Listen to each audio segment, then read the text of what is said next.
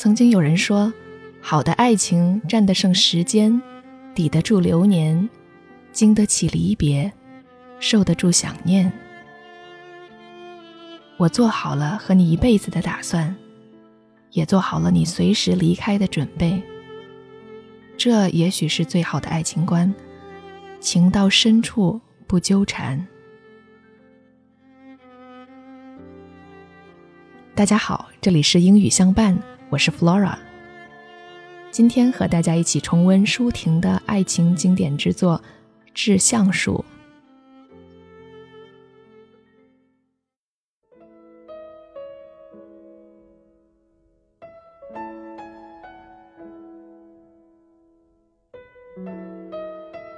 To the oak tree. If I love you, I'll never be a cleaning trumpet creeper, using your high boughs to show off my height.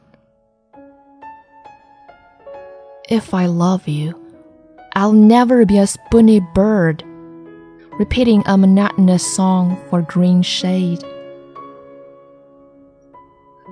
or be a spring, bringing cool solace all year long, or be a steep peak, increasing your stature, reflecting your eminence. Even the sunlight, even the spring rain. No, all these are not enough. I must be a ceiba tree beside you, be the image of a tree standing together with you. Our roots entwined underground, our leaves touching in the clouds with each gust of wind. We greet each other, but nobody can understand our words. You have your copper branches and iron trunk, like knives, like swords, like halberds too.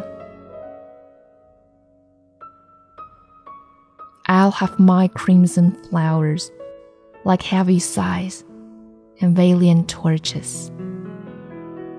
We'll share cold spells, storms, and thunders.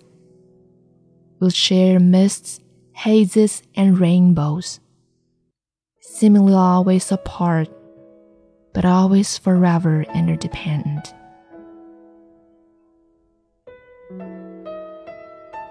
Only this can be great love. The loyalty is here. Love. I love not only your strapping stature, but also your firm stand, the earth beneath you.